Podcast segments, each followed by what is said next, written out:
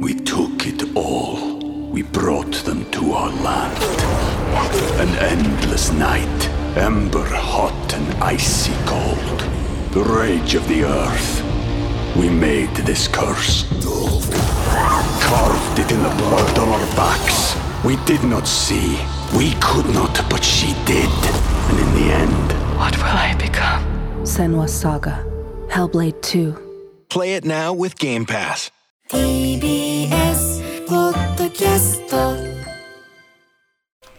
時刻が夜8時になりました。TBS ラジオからお送りしているアフターシックスジャンクションパーソナリティの私ライムスター歌丸です。そして TBS アナウンサー熊崎和人です。さあここからは聞けば世界の見え方がちょっと変わるといいなな特集コーナービヨンドザカルチャー今夜の特集はアメリカ重大ニュース解説ショーということで早速お招きしましょう。シカゴ在住のスタンドアップコメディアン昨夜長川さんです。よろしくお願いします。お久しぶりです。どうもご無沙汰してます。いらっいしゃいませ。はいということで直接お会いするのは昨年の7月以来1年ぶり、えー今回は毎年恒例フジロックそしてコットンクラブでのライブに出演するため帰国中ということでのご登場です、えーまずはねフジロックもお疲れ様でございまお疲れ様でした。ね改めて熊崎君からご紹介いたしましょう、はい、昨夜長さんはマイク1本で観客を笑わすスタンダップコメディアンです。アメリカ・シカゴ在住で年間400本ものステージをこなしています。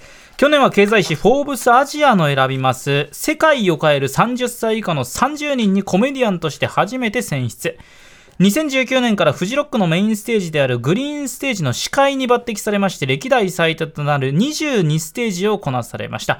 一昨年歌丸さんが帯にコメントを寄せました。初の著書「ゲットアップスタンドアップ」を出版。さらに先月です。新しい本「スタンドアップコメディ入門。笑いで読み解くアメリカ文化史」をフィルムアート社より発売されました、はい。ということで日本のこと英語を駆使する二刀流ということです。メジャーリーグに単身挑戦するスタンダップコメディ界の大谷翔平。ね。いやいや、もうおこがましいでご呼ざいます。び方毎回変わってるじゃないかと申しますけども。ね。はいということで、はい。えーいつ頃帰国されたえっ、とですね、今週の水曜日に戻ってまいりまして、そのまますぐフジロックに行って、うもう戻ってきてそうそうか。お忙しい中フジロックいかがでしたか？あでも本当にもうあのコロナがまあこうちょちょっと落ち着いて、うん。やっと海外勢の、えーまあ、ミュージシャンも戻ってきて、はい。去年まではマスクお客さんつけてたんですけど、今年からもういつも通りの、はい。えーフジロックが戻ってきてすごい暑い、ん。えー4日間3日間だったなというふうに思,、思いました。その中でずっと司会務められて大変大変だって暑い中だってフジロックとはいえ暑いでしょだって。いやめちゃくちゃあの今年は苗場が雨が降らなかったので、うんうんうん。一番あこれまでで暑かったっていうのをスタッフの皆さんも言ってましたけど。でずーっと一番長くいるわけだから。そうですね。ねえ。ただあの今回あのフーファイターズのうん。デイブ・グロールとん。ちょっと仲良くなりまして、ええあのこう主催者の日高さんからちょっとお前デイブ・グロールわらわらかしこいって言われて、あの 無茶ぶりで楽屋に行って、楽屋に行って。楽屋。まああの2打数2安打だったので、んうん。もうちょっとこれは今回もうやりきったと思って帰ってきました。なんかあのねいろんな方から行かれた方メールがあって例えばね中西さんから、はい。えっ、とねまあいろいろあのこあのね間違いなく私の今年のベストアクトですってえそんなこと書いていただいていながらですね、えーフーファイターのフーファイターズの7人目のメンバー就任おめでとうございます。そうなんです。デイブ・グロールからあのもうお前もうメンバーに入れと。お。おもろいなメンバーに入れあという。あじゃあなんかそんなめちゃくちゃ受けてたじゃんじゃあ。いやいやもうそんな大したことは言ってないんですけど。ねえこんなのがあったりとか、あとチアーとポメラニアン好きさんはね、はい。えっと、思い出せばほぼ1年前、やはりアトロクでゲスト出演されたのを聞き、コットンクラブにて初鑑賞させていただきました。で、果たして笑っていいものかどうか、えーこちらを試すようなネタが連発され、もちろんゲラゲラ笑わせていただきつつ、帰り道や、えー帰宅してから、いや、面白かったけど、笑いごっちゃないかもと考えさせられることしきりでしたと。えー、サクさん、今年もまたコットンクラブご出演ですね。もちろんすでにチケットは予約済みです。はい、前日は、えー妻の誕生日ディナー、当日は妻とコットンクラブで昨夜長さんのスタップコメスタンダップコメディで、えー知的刺激を受けるという我ながら素晴らしいスケジューリングです。というね、えー今年もめっちゃ笑えるスタンダップコメディ楽しみにしておりますという。ありがとうござでもいます。なんか奥様のお誕生パーティーを、はい。そのなんかコメディクラブで過ごすってちょっとなんかほ本場っぽくない？そうですね。アメリカっぽくないすごいですね。デートであのいらっしゃる方とか本当にまあアメリカ多いので、ねそんな感じ素晴らしいです、かっこいい緊張しますけど、うん。はいということで、えーまずじゃあちょっとおご本の話の前に、来週、えーっと、あ、違う、今週は、今週は木曜、8月3日だ。もうすぐですもうすいません。ね、お忙しいの。えー、丸の内コットンクラブ、えーはい。昨年次出演されるということです。ね。ありがとう。ございます、はい、いかがですか？いやもう全く今からもうネタを考えなきゃいけない状態なんでちょっと緊張してますこれってやっぱり、はい。その日本来て、はい。やっぱりその当然日本なりのネタっていうか、はい。もう仕込まれるんですものね。そうですね。だからちょっと日本の温度感とかちょっと見てからじゃないとアメリカからあんまネタ作れないのでちょっと歩いてみたりとかしてそうだよね。作らなあかんなと思ってます。だしそのいろんな時事ネタも、はい。その字面上でニュースでネットニュースとかで見るのと、はい。実際のみんなどう思ってるとかうん。またそうですね,、また全く違違うのうでしょうから、はい。もうそのその話誰もしてないよとかね あったりするかもしれないしね。ね。いやでも結構変なの変な話いっぱいあるんでね。やりがいあるあたりかもしれないですけどね。はいえーということでじゃあコットンクラブもね、はい。ぜひぜひという、えーラブライダーさんもちなみに本場シカゴで行ってまあすごく仲良くなって、もうね。はい。やっぱもう本場シカゴで見るサクさんは格別だって言ってましたよ。めっちゃ受けてる。めっちゃ受けてたっていいやいやいやもうう動画で見せてもらいました。受けてる動画を。なんかみんななんか受けてへんっていうふうに思ってたみたいな感じになってたんで そんなふうに思ってたわけじゃないで本場での需要のされ方、そのシカゴでの需要のされ方って、やっぱり頭で聞いてもさ、こうこうこうって言っても、やっぱね、あの、ああ、やっぱりさ、そうなるほどなっていう感じがね。い。やあってもうありがたいですもううん。本当に。なので、やっぱりあのサクさんといえばですね、やっぱりそのはい。スタンダップコメディアンというね、スタもともとのスタンダップコメディというその日本にあんまりなじ、まあ、今のところまだ馴染みがないような、はい。でもアメリカではまあ、ド主流というかね、はい。コメディといえばスタンダップコメディというような、そうですね。はい。えーものを、まあ、こう単身やって。で、まあ、こちらにもやっぱりそれを伝える啓蒙活動も同時にさせてきて、まさにそれの決定版と言えるようなのが先月出版された本「スタンダップコメディ入門笑いで読みとかアメリカ文化史フィルムアート社から、はい。えー税別2200円で出て、はい。拝読しました。あーすいません。であの本当にお世辞じゃなく、これはめちゃくちゃ待たれてた本だと思います。なこういう本が一冊なんでなかったのかっていうぐらいの。えー、ます。ほんまスタンダップコメディとは何かという、はい。本当に説明のところからあと歴史の話めちゃくちゃ勉強になりましたね、うんあ本当ですか？もう。どうやって成り立っていったかな、はい。これやっぱご自身も結構調べられたんですか？そうです。僕実は大学の卒業論文でうん。このテーマで書いてるんですよ、あーなるほどなるほど、でまあ、当時あのもうポンコツの論文で終わったので、んうん。あの今回ちゃんと調べようと思ってうんまあ、ぎね、現場本場でややってからのそれははい。全く全然違うでしょうしね。本当に特にすごくね、僕がグッときたのは、やっぱり現場でシカゴでね、そのコメディのその聖地シカゴではい。活動されてる中で、そのレジェンドっていうかな、はい。歴史の中でいろんなこういう人が積み重ねてきたっていうところにやっぱリスペクト、はい。現場で本当にスタンダードコメディやって、例えばじあのリチャード・ブライヤーがどれだけ偉大かみたいなのって、僕も頭では分かってても、みたいなところがあるから、はい。これ読んで改めて、あなるほどって、エディ・マーフィーに与えた影響、なるほどとか、彼がこういうことやってなきゃやってない子人いっぱいいるんだとか、はいそういう、なんかあとジム・キャリーが登場した時の雰囲気とか、はいなんかすごい、やっぱこれ、サクさんしか書けないな。ありがとうございます。あと、なんといっても、その最後の、いはい。今っていうか、はい。あー。まあ、それこそね、あのーまあいろいろこうなんか価値観の変動が起こり、うんうん。まあ、こうキャンセルカルチャーとかいろいろある中で、まあ、当然、いろいろ難しい局面にあるコメディ界、はい。でも、そうっていうところですごくサクさんが思考を重ねられて、はい。というところめちゃくちゃ読み応えもあったし、自分も考えさせられたし、ケビン・ハートの話とかも、はいすごい、そうだよな、ね。なんかやっぱこっちだとすごく断片的にしか伝わってこなんですよない、ね。はい。とこがあって、あのそれこそデーブ・シャペル、はい。まあ、なんでこういうこと言うの？みたいな 思ってたんだけど、はい。やっぱそのサクさんがそのデーブ・シャペルサクさんの考えとしてこういうことを意図してるんだと思うみたいなのとか、ああなるほどなっていうか。でもはいいかにスタンダップコメディアンっていうのは本当に基本的には自分の責任でそうですね。はい。体を張ってやってる仕事か、ええてかそれ以外ないんだから。そうですね。でもだからこそもうリスクは増大。はい。でももうしょうがない。そうですね、もうやっていくしかないですよねやっていくしかないし、はい。そのなんていうかでもそこをちゃんと考えながらやることこそが醍醐味でもあるっていうか、まあそうですね、はい、そのどこがラインなのか、うん。はい、でやっぱ聞いてる側もそこき際どいけど、はい。そぜ絶妙だっていうそうですね。ある時事ネタであっても、だからそのサクさんのすみませんベラベラ喋っていやいやいやいやサクさんの苦悩とか、はい。でもすごくこうちゃんと考えてらっしゃることすごい伝わってきて。ありがとうございます。本当にあのスタンダップの基本コメディの基本と歴史と現在と未来が見えるような、ありがとうございます。すげえ本だと思いました。ありがとうございます。すいませんちょっともういやい。やいや、もう、嬉しい。もう嬉し、嬉しすぎて、もう、今日喋れないかもしれないです。ここから本本筋待ってますからね。僕の悪い癖出ました。本当に。フィルフィルムアート社から税別2200円で、えー税税別です、税別2200円で発売中なので、これぜひ、あのーなんかアメリカのエンターテインメント興味ある人だったらそうですね。絶対に、はい。あの映画好きだって人だったら、そうですね、もう本当に。ある種必読ですね、もはやね。あ、もう、そうです。だってほら、ね、この人がどういう文脈で出てきたかとか、そうですね。スタンダップコメディから出てきた人もね、それこそそっちの方が多いのに、そうですね。はい。あの、そうだすみませんもう一個いい、はい。アダム・サンドラーははい。すごいその映画界で成功したけど、スタンダップコメディアンとしての功績についてはまあ意見は分かるとこだがみたいなもう、はい。あそうなんだみたいな。そうなんですよ。意外とそういう意見が現場では多かったりするんですよね。まああのまあ、どちらかというと俳優さんとしてのうんうん。資質の方がす、まあ、素晴らしかったそっちで成功したっていう。まあでもギターでこうスタンダップやるので、ああなるほど。音楽ネタだ、はい。あー。とかなんかそういうこう、はい。あなんかえ日本で映画だけ見てると分かんないこと本当にいっぱい分かったねはいありがとうございます。ありがとうございます。すいませんね。いやいやいや褒めすぎ褒めすぎると黙るしかないいやもう恐縮です。ごめん悪い悪い本当俺の悪い癖ね。はいということで、えー今回は作柳川的アメリカ重大ニュース解説書、えー、2023年上半期ということで、えーまあ作さんならではの視点で切り取ったアメリカの現在ということで、はい。これでもまさに本当になんか字字面だけじゃ分かんない雰囲気そうですね。ってやつですもんね。はい。ちょっと作さん、えー楽しみにしておりますので、お知らせの後よろしくお願いいたします。We took it all. We brought them to our land. An endless night, ember hot and icy cold. The rage of the earth. We made this curse. Carved it in the blood on our backs. We did not see. We could not, but she did.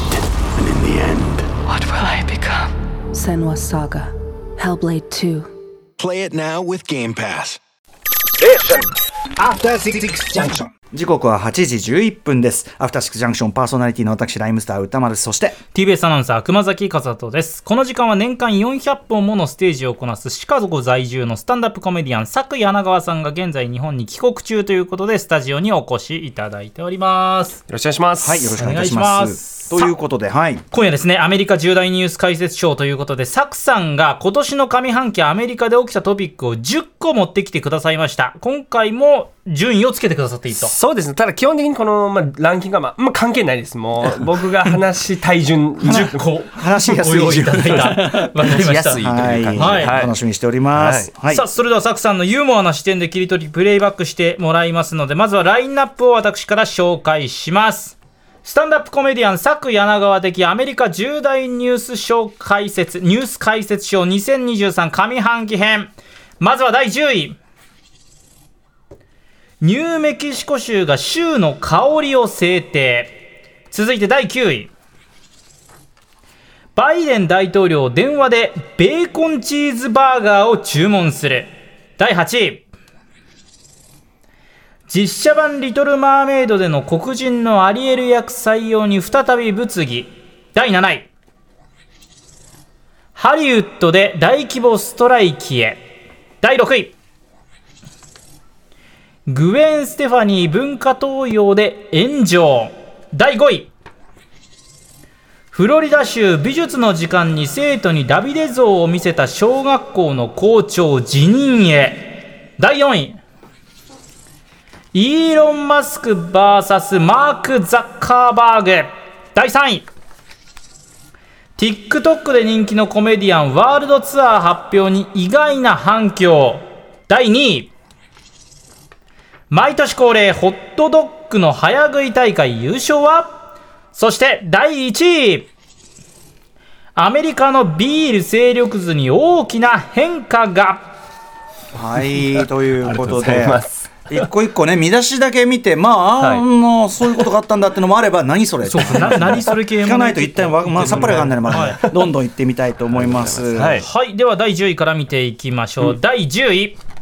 ニューメキシコ州が州の香りを制定。はい。州の香り。なんですか？まあ、あのこれまでも州の花とか州の鳥みたいなのってうん結構、まあ、イメージで。イメージあるじゃないですか、はい。でも今回、まあ、ニューメキシコ州の、えーまあまあ、上院議員が、ん。こう州の香りをす定めましょうっていう法案を2月に提出して、まあ、それが通過して 6, 6月に、まあ、施行されたんですよ。ええ。で、まあ、これ具体的に言うと、まあ、秋に青唐辛子が焼ける香りという、えー匂いで、ほうほえこれが、まあ、今正式にこう州の匂いとしても 制定されてるわけなんですけども。なるほど。まあこれは多分観光には向くんだろうなまあ名産、まあね、しかもなんか匂いって、はい。実際にこう体験しなきゃいけないものだから、じゃあその匂い嗅ぎに、秋に青唐辛子が焼ける青唐辛子が焼ける匂い。でもね連想するぐらいなんか料理にそうちょいちょいそういうのがあったりするそうなんです。あの、まあ、ニューメキシコ州ってもともと、あの、本当にこう、まあ、スペイン領で、そこからメキシコ領になった後、今、アメリカになってるところなので、まあ、人口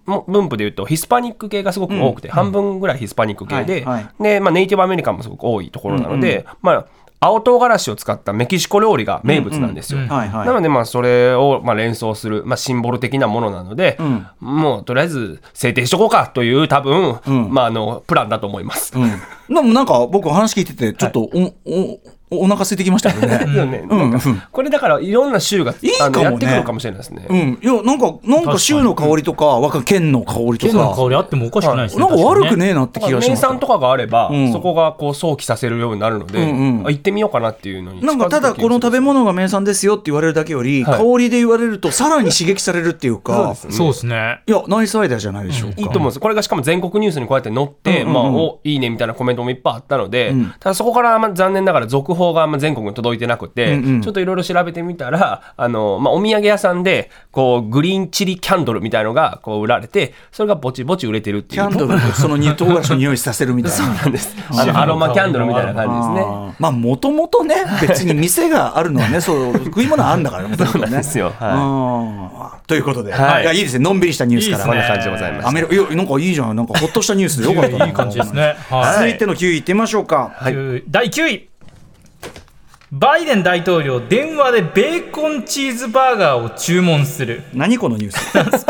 いやなんすか？まあ、毎回この、まあ、大統領ですから、バイデンの最新事情っていうのをバイデンいねお伝えしたいんですけど、まあ、まあちょっとあの、土のうにつまずいて結構盛大にこけるっていう、まあ、事件があって、みヒヤヒヤしたんですけど。まあ要するにまあ基本的にはあのお年寄りすぎてよろよろしてるっていうのがポイントですもんね。がそうなん。ですけれども、今回はあの実はバイデンが、えーデリバリーをこうベーコンチーズバーガーをしたというデデリバリーで頼んだというところがはい。大きな実はニュースになったんですけれども、どういうこと？今年の1月に、えーまあ、バイデンが大統領に就任してから、こう中小企業の企業申請が1000万件を超えたっていうことを記念して、ん。まあ、ホワイトハウスのある、まあ、ワシントン DC の地元のハンバーガー屋で、ん。自らこうベーコンチーズバーガーを注文するという、まあ、パフォーマンスをしたわけですよ。なんかあこういうのやるんだね。なんか日本の政治家っぽいパフォーマンスだなと思ったけど やるんだこういうの。でアメリカがもっとこう徹底してるなと思ったのはこう、まあ、注文先の電話を担当される方にはい。カメラがついてるんですよね。うんこううん。うんで、誰とは伝えずにはい。でドッキリみたいで「あオーマイカー」っていうのをちゃんと抜くんですよね。なるほどなるほど。でバイデンも「あのバイデンです」って言って。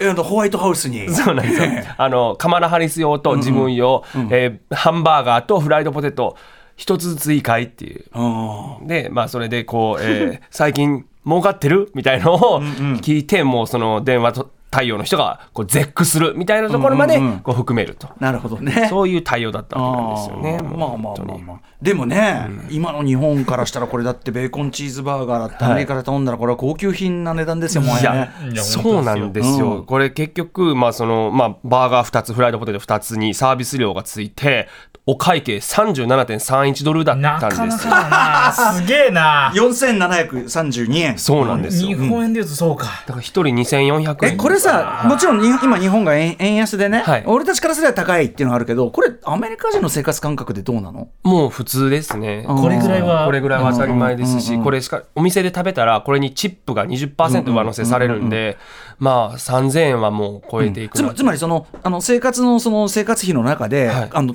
高いって感じはあんの？それとも普通なの？本当。いや、もう高いです。高い高いのね。高いのねやっぱね。うん。もう、賃金が上がってる人が実はそんなにいないんじゃないかそうだから賃金の上昇と物価の上昇が要するにその日本で伝えられるときはアメリカは賃金も上がってるから問題ないんだって伝えられるけど、はい。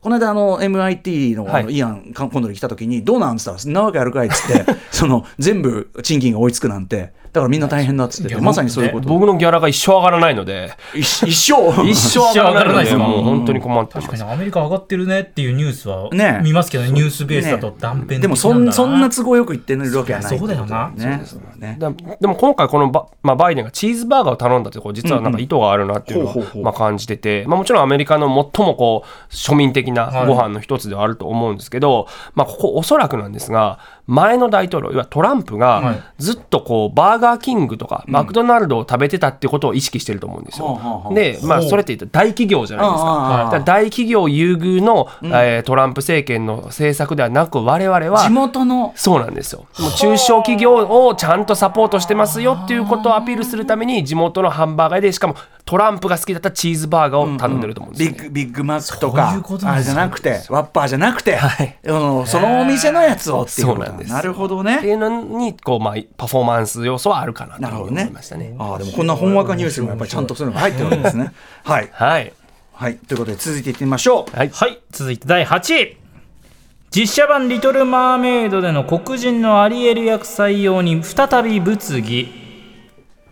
はい。俺ちょっとね、これあの新しいやつすごい評判も聞いてるしめちゃくちゃ見た人はいいって言ってるけど、そうですね。あのまだ見れてないんですけどまあ要はアリエル役がそうですね。あのハリー・ベイリーという、えーまあ、アフリカンアメリカの女優さんが起用されたということに対して、まあ、そもそも、えー制作発表がされたのが多分2019年の7月のことなんですけど、もうその時からずっとこう、まあ、物議を醸してきたというか「ハッシュタグ Not My アリエル」という、は私のアリエルじゃないというまあ批判が、まあ起こってしまっていたわけですよね。で、まあ、要は原作に忠実なアリエルにしろっていう、まあ、文脈だと思うんですけど、ただじゃあそこにおける文あの原作って何なんだっていう多分話で、はいはい。はまあ、アンデルセンの、うんアンデルセンなわけだからね。そうですよね。ん。リトル・マーメイドがオリジナルじゃないからね。そうですね。ね。で、そのあのいわゆるディズニーのアニメになった、まあ、1991年の「リトル・マーメイド」はあれもうカリブ海の海に設定を変えてるのでそもそもそこも別にデンマークじゃなくなってるっていうところが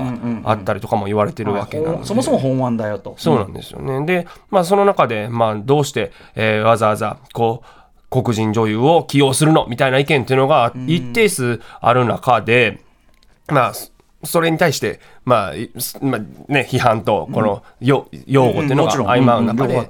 結構多かったのは、ディズニーが最近、その、多様性に舵を切りすぎているんじゃないのか、ポリティカルコレクトネスを遵守しすぎる、こう、アピールなんじゃないかみたいなのが、まあ、言われてたりもしたんですよね。まあでもね、その、まあ、その、ば万人にっていうのがディズニーの、まあ、基本、ね、姿勢であるんだから、全然3にかなってるだろうって気がしますけどね。そのかやってることは対してこうあ、まあ、新しい試みでもなくて、例えば97年、えっと、テレビドラマ「シンデレラ」っていうのがあったんですけど、これはホイットニー・ヒューストンをシンデレラ役に起用して、で、えっと、おプリンスにアジア人の俳優をき起用してるっていうところでもうやってましたしあと、ミュージカルでも「リトル・マーメイド」って、えっとしまあ、アリエル役に日系人の女優のダナ・ヒューイっていう人を抜擢して全米ツアーをしてるので、まあ、ここでがこんなに大きな問題になるというのは少し不自然だなとは思っていたんですけど。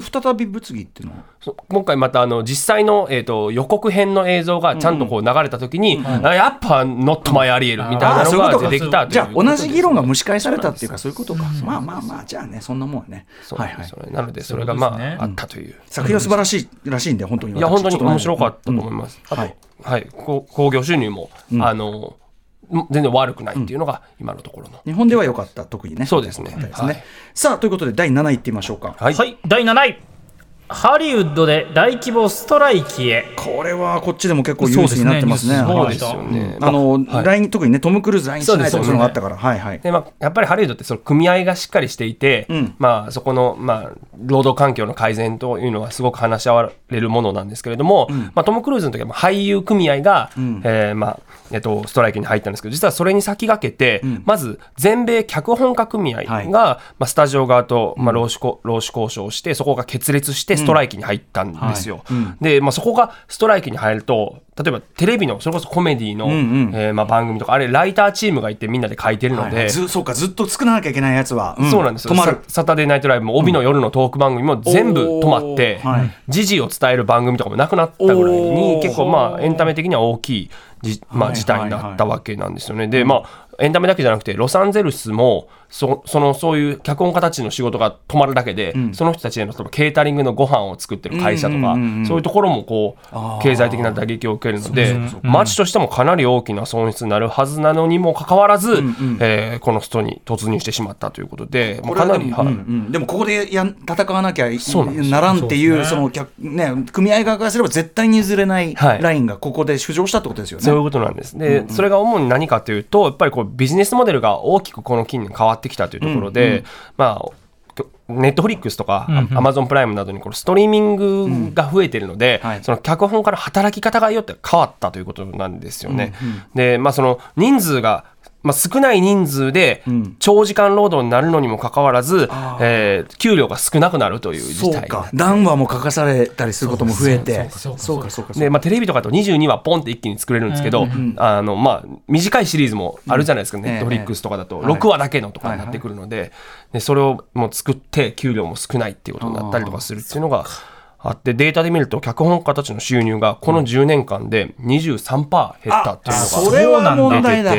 あそれは問題だ。これは非常にまあ戦わなきゃいけないということで、えーまあ交渉していたアメリということカのね映画界とかそのエンタメント脚本めちゃくちゃ大事にしますからね。うん。それはもう当然ですね。はい。でまあ、あとは最近大きな問題はやっぱ AI ですよね。ん。やっぱその、まあ、AI が脚本書くことはもちろんそうなんですけどこう脚本家書いたものを AI に学習させて、それをこう、はい。書いあまあ、使っていくっていうことが、まあ、脚本家の仕事を奪うというところで、そこの、まあ、明確な取り決めをしましょうということを今議題にしているというふうに、まあ、あと報じられていね俳優たちもねその顔を1日だけあの要するにキャプチャー量だけ取られて、はい。永久に使われるっていう恐れが出てきたそうです。ねっていうようなね今まではありえなかったような問題が。急速に出てきてるので、ここはまあ急務なんだろうなというふうにいやでも絶対やっといた方がいいと思うここで。ね。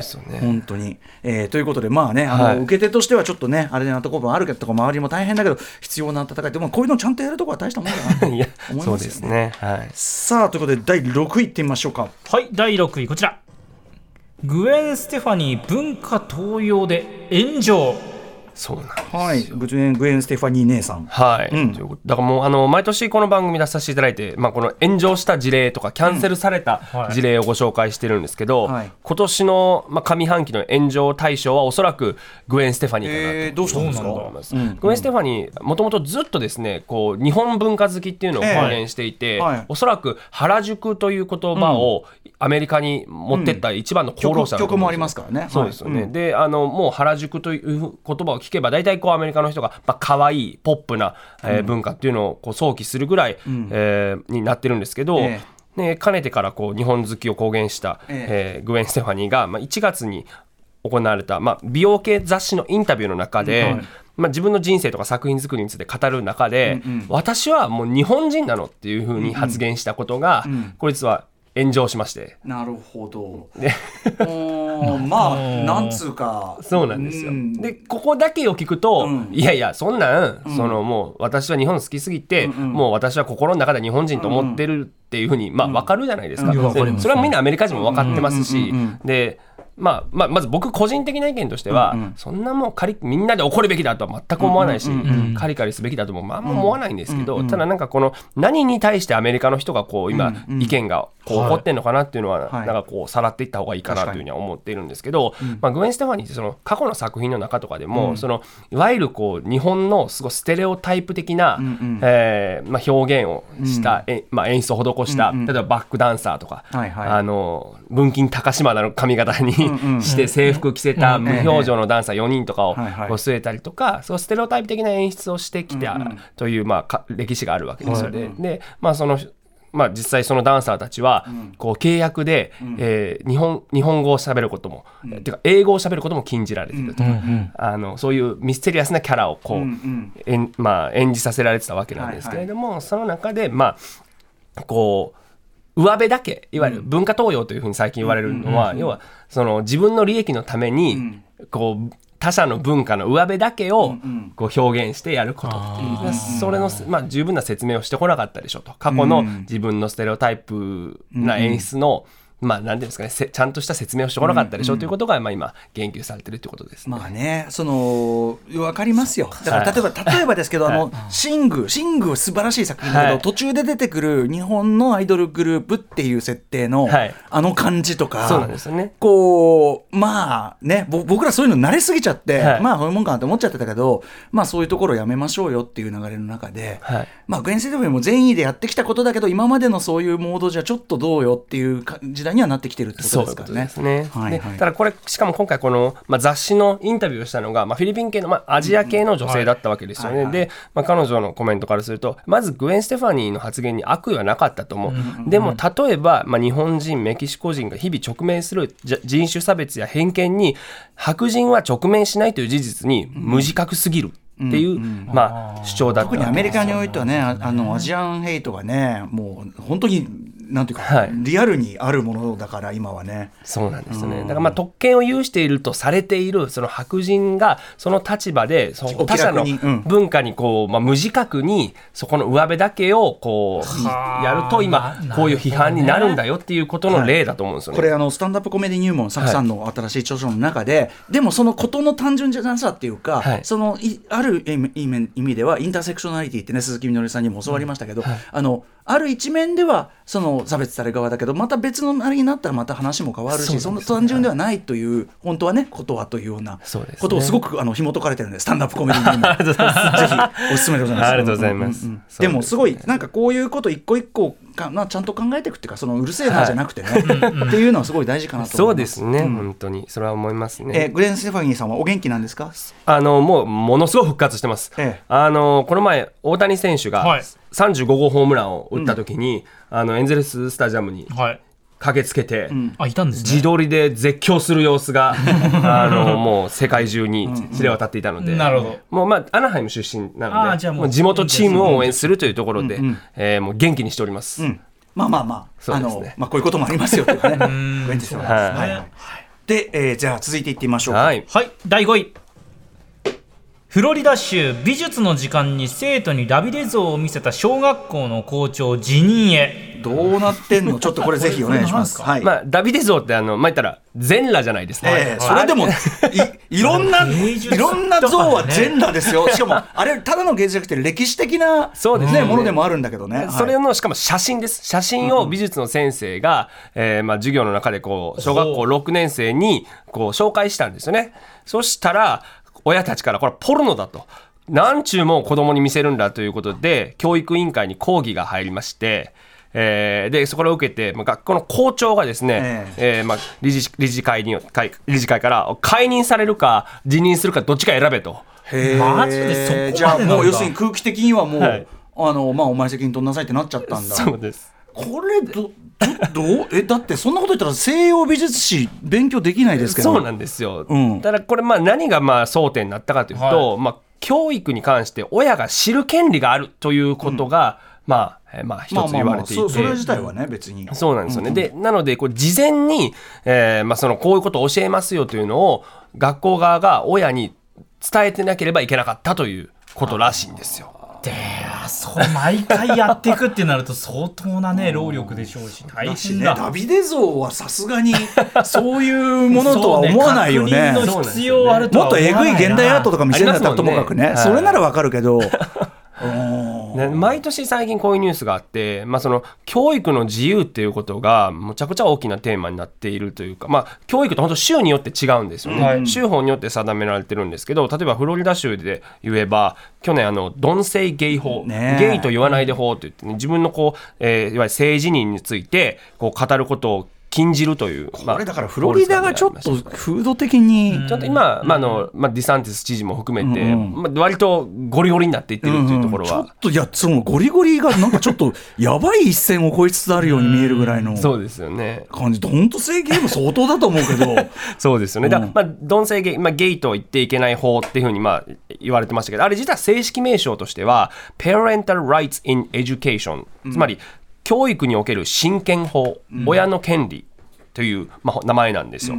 だからまあ例えば、まあ、一番分かりやすいところで性教育ってところで見ると、実はアメリカの50州のうち30州で教えることが義務付けられてるんですけど、20州は別に義務付けられてないわけですよね。でしかもそのうち教育内容が医学的事実に基づくべきっていうふうに定められてるのって22週なのでえそれ以外に何に基づくべきそれ以外も宗教観とかっていう。宗教だって言ってもさ一応建前上はいろんな宗教あるはずだけどね。そうですね、まあ、だ割とここで言われてるのはキリスト教原理主でっていう義っっていうことだとていうことですよね。だから、はいいやーだからそのあれだよね。子供お親の子供の教育をどうやってやるかの権利っていうけど、だからすごい歪んだことを教えるのも親の権利だっていうそうですね。話にも聞こえますけどね。いや、まあ、やっぱりでもこうどこまで親が教育に干渉できるのかっていうところまあが、アメリカはだからその国家がその仕切るっていうのの前にもちろん個人があるから、はい。それはね当然その分かるけど考え方としては、はい。考え方のベースとしては分かりますよ。ただダビデ像までいくともう文明の否定じゃないの？そ れだからこれ。もともとはこれが地方地元の地方紙に載っただけだったんですけど、これがもうまあ全国紙にの載りまして、ついにあのイタリアの、えーまあ美術館にまで話が行って あのちゃんともう館長が声明出しまして。うちはポールのじゃないと。それを学ばせるために皆さんをイタリアに招待しますまでなったのであ棚ぼたですこれは。えイタリアイタリア旅行をゲットしました。マジか。でもこかわいそうなの校長じゃない？いやそうですよね。辞任してね。でもこれちなみにその、まあ、苦情が殺到したかのように聞こえますけど、あの3件です。出た。そういうそういう発言をする親の意見でそうなっちゃったっていうことですね。ね、あとさその文脈じゃない、これそのこの本でもねスタンダップコメディ入門でも、結局のところ文脈でもちろんねダビデ像を使って卑猥な授業をすればそれはアウトですよ、はい。うん、だからそのもちろん文脈で西洋文明史を教える上で別にそれはポルノじゃないしとかさ、そうですよね。っていうね。そこら辺がもうちょっともう難しくなってるし、まあ、それ例えば教育ってところでいくとそう,、まあ、そういう教育をしますよっていうことを、えーまあ、掲げてマニフェストに掲げて、はい。あの政治家が立候補してその票を集めたりもするんで、なんかまあその教育と政治は切り離せてないっていうのが今アメリカですね。なるほどね、でもまあまあ500歩譲ってそのラフ表現とかムはいード表現とかも含む美術書を教えますというふうに、はい。まあ宣言しとくっていうのは別にあれかもしれないけどね。そうですね。できないことじゃないかもしれないけどはい。ああいやすごいな。絶句してしまいましたね。はい。さあじゃあ続いて、えー、4位かな？4位い。ってみましょうか、第4位こちらイーロン・マスク VS マーク・ザッカーバーグはい、これはちょいちょいこっちにもね伝わってくる話ですけどね、皆さん使うから。そうですよね、いやなんかいつの間にかツイッターも鳥が X にあーなんかね変わってましたね。早かったないろいろ、うん。ね。こえ こんなに急に全部変えるのいやそうですよね。っていうのがあって、まあまあ、本当にもうイーロン・マスクはもうアメリカだと、ああ、もうもうもう、え、もうはいはい、またですね、またですね、みたいな、もうみんな驚かんくなってきてるんですけど、変なことやると。もう、またかいと、まあ、あのツイッターブルーって言って、こう認証マークをどうするのかみたいな問題もありましたし、まあ、それも去年からずっと言われてるんですけども、まあ、結構 SNS をめぐる動きって今年も結構盛んで、あと、あの、アップルがビジョンプロっていう、このゴーグルをリリースするっていう時に、やっぱり一番注目されてたのは、マーク・ザッカーバーグなんですよね。ほうほうまあ、要は、まあ、Facebook の社名をメタにまで変えて、はい。もうそのメタバース化を引っ張っていくんだぞとはいうブランディングをしてたのに、これあんまりそっちがあんまり生活に落ちてきてないと。確かに確かに。確かに。でその中でビジョンプロという、これはこっちは本当に人々の生活にもっと入っていく発明なんじゃないかみたいなのがしかもそれがアップルとなるとねそうなんですやっぱりそりゃそうでしょう感があるもんね。なんか、はしごはす外されたんじゃないかみたいなところで、ああ、マーク・ザッカーバーグ残念だったねみたいなこうコメントみたいなのが相次いでたんですよね。なるほどね。でその中で多分まあ起死改正というわけではないんですけどスレッズというこのツイッターのようなこうアプリをこうねあの熊崎君がいち早くね。いち早く取りましたけど なんか誰もやってなくなってますよね。明らかにね。あの初めの波だけ初めの波はすごかった。でも X は X で。そうです。よねなんかこの間あのブラックホール組高橋良樹さんたちに聞いたらいや今 X やってるの本当に情情弱王はやばい人みたいな感じになってるよ、うん。アメリカでね？アメリカで、はいはいはい、うん。っていうのもねだからある中で、まあどうなっていくのかっていう中で実はマーク・ザッカーバーグとイーロン・マスクがちょっとバチバチになるっていうのがあって、こうまあそれこそ SNS 上で、はい。おおちょっともうもうじゃあもう檻の中で戦うしかないかみたいな、もうもうオクタゴンの中でね。ケージファイト行くぞっていうのをマーク・ザッカーバーグが言い出しまして、でも最近マーク・ザッカーバーグがブラジリアン柔術にハマってて ムキムキザッカーバーグになってるんですよ。ねそんなイメージないですけあとさどねもうない年が結構違うのよイーロン・マスク結構年なんだよ。ザッカーバーグまだね、うん。そうなんですよね。だからちょっとこれ釣り合えへんのんちゃうかみたいになってますけど、でもイーロン・マスクはでもやるやる気は出してたんで、もう売られた喧嘩は買うぞという。なんかでもそのやっぱしょうもなさ度をこう加速するような ニュースっていうか。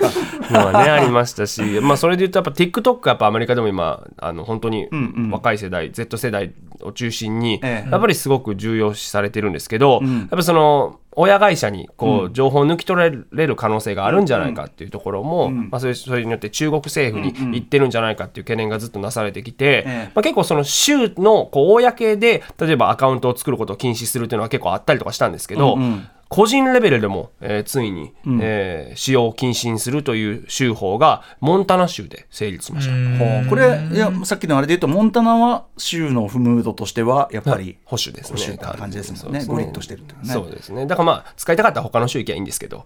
でもそれそれもね TikTok TikTok やるためにね。なかなか大変ですけどうん。なるほどそうでね。すね。っていうのがね、できたというところで、まあ、TikTok をめぐ、まあ、SNS をめぐる動きっていうのも本当に今年また活発やったなというふうに思いました。ね。はい。続いて、えー、いってみましょう。いよいよ第上位3位ですね、はい。い、ってみましょう、第三位こちら。TikTok で人気のコメディアンワールドツアー発表に意外な反響。はい。えーどうなったですか？これマットライフという、はい。その若いコメディアンなんですけどおそらくこれ日本ではもうほぼ知られていないですし、はいこのニュースもあまり出てきてないと思うんですけど彼がそれこそ有名になったのが実は TikTok なんですよ。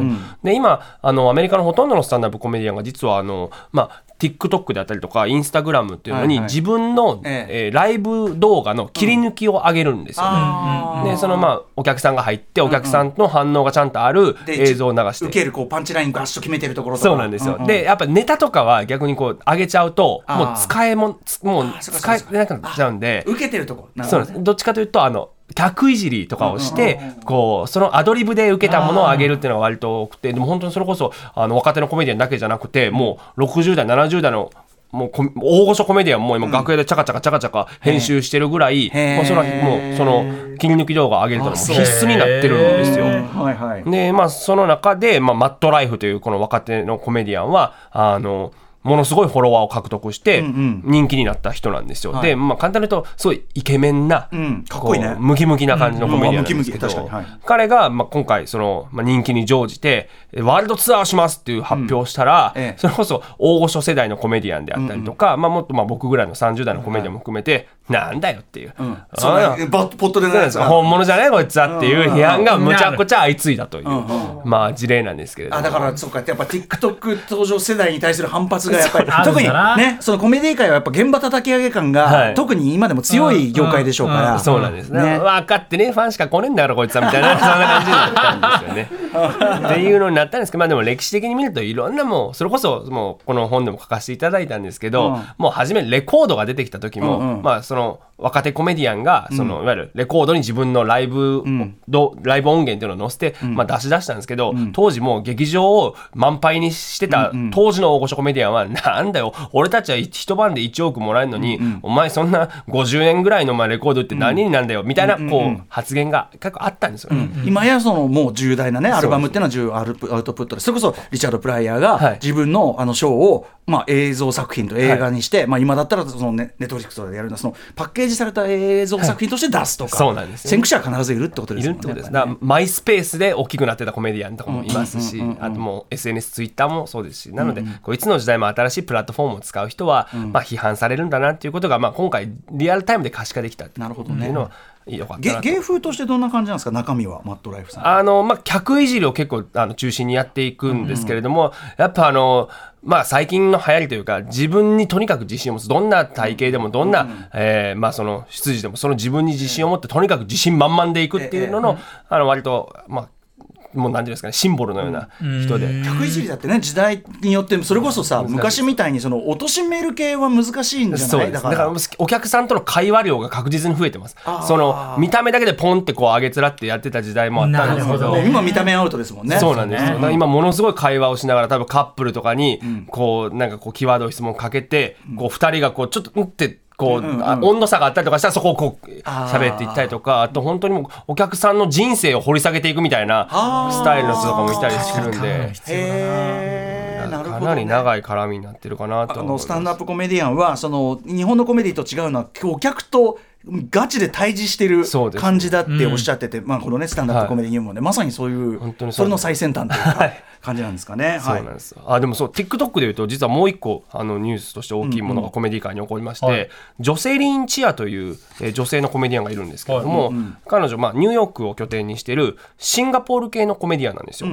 で、まあ、彼女がそれこそその客いじりをした動画をこう切り抜きにしてあげたんですけれどもその時にお客さんの一人にマレーシアの人がいて、でシンガポールとマレーシアってこうライバル関係のような、まあ、その2カ国なんですけれども、ああんたあマレーシアなの？っつってああんたたちの飛行機はもうちゃんと飛ばないじゃないのよ。みたいな。ちゃんと飛ばないじゃない。みたいな。要はあのマレーシア航空のことをジョークにしたわけですよね。あーでもな。で、ううんーっていう空気と、まあ、笑い、まあ、両方怒ってるのになった時に、最後、ほらねあん、みんなと、このジョークはもう着地点見つからないのよっていうオチだったわけですよ。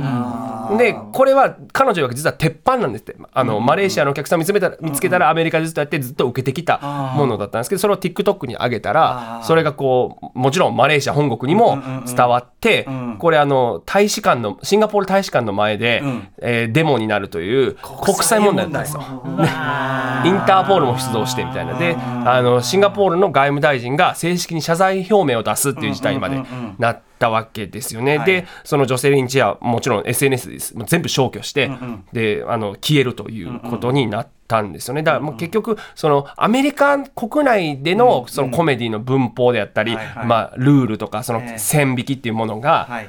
こう他国にグローバルに同時にこう一瞬で伝わった時にそれが変わるっていう例だなとこれさでもさサクさんねそれこそ、あの笑いこそはい。ローカルなものであるというね、その笑いのその話を前、最初にしていただいたと思うんだけど、でまさにスタンダップコメディなんかもうその場のあれを読んでその場の空気を読んで、そその場のなんていうかそれに対してこの時代でに相反するはい。ことを同時に考えなきゃいけない時代ってことってもありますね。そうですよね。だからこの炎上に対してやっぱコメディアンたちいろいろやっぱ考えたことはあったと思うし、っていうのはあるんですけどでも一番印象的だったのはこの本人が、まあ、インインスタグラムが復活したんですけども、はい。後日。その時のコメントなんですけど、私は世界のどこかで自分に対して強烈な憎しみ怒りそして何かしらのアクションが繰り広げられていることを知りながら実は当時コロラドにいて山々と美しい自然に囲まれながらゴージャスなリゾートに滞在し素晴らしい食事を楽しみ雑音を遮断していました人々の生活はソーシャルメディア上では現実よりもよく見えると言われるけど私の場合は実生活がソーシャルメディア上よりもずっと良かったわ。という、反省をしないという、そういうものなのめっちゃ憎まれ口じゃなんです。ななので、だそそれぐらいもう自分の中では毅然とした態度というか、まあ、まあね。私の中ではここが線だと思って、批判覚悟で言ったのよと。確かに確かに。っていう態度をするんだという一つの事例でしたね。これだからスタンダップコメディアンっていうのは結局はその人の考えをその人の責任でたった一人で発信して受け止めるっていうあれだから確かにだからそそもうこうなどうすればいいか分かんないよって言うけどそれはもうその人の中に強固な一線を引く。ちゃんと考えてただし考えてね、はい。考えずにやるのは一番ダメだけどそうですね。あの知らずにとかね、はい。知りませんでしたは通用しないけど、はい。あのちゃんと考え抜いてもうこれでいいんだとなったらもうしょうがねえっていうかね。あんの方がね。そういうね。うん。それは責任はその人が取るってはい。いうことですもんね。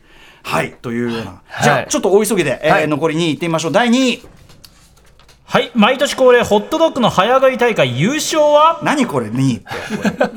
今の今の話に比べると、毎年あるんですあのホットドッグを10分間で誰が一番食べられるかという。これよくありますよね、はい。で ESPN も入って、まあ、今年も5万人来てやったんですけど、あの実はもう日本人のタケル小林さんっていうもうあ方がずっとレジェンドでも小林シェイクという、もうちょっとリズムに乗って揺れながらっていう あーもうイメージありがあますったんですけどかりますわかります。ただ女性で日系人の女性の三木須藤さんという方が、はい。このえー9回目の実は栄冠を今回手にして、う。んえー10分間で39.5本平らげたという、えーこれはちょっと扱っとかないといけないなというふうに思うんですけど。10分間で39後半やっぱそうなんです。すねはい、ここは言っときたいなというふうに思いました。ちょっとじゃあ大急ぎで。1位がね 1位があるから。あ1位いきましょう。第1位。はい。アメリカのビール勢力図に大きな変化が。はい、ということなんですけれども、まあ、もともとアメリカってこの20年間実はですね、ずっとあるビールがもう売り上げで先頭を走っていたんですけれども、これがバドライトという、まあ、あのバドワイザーのライトビール、まあ、ちょっと薄めにしているビールで、それこそ野球場とかで飲んだら、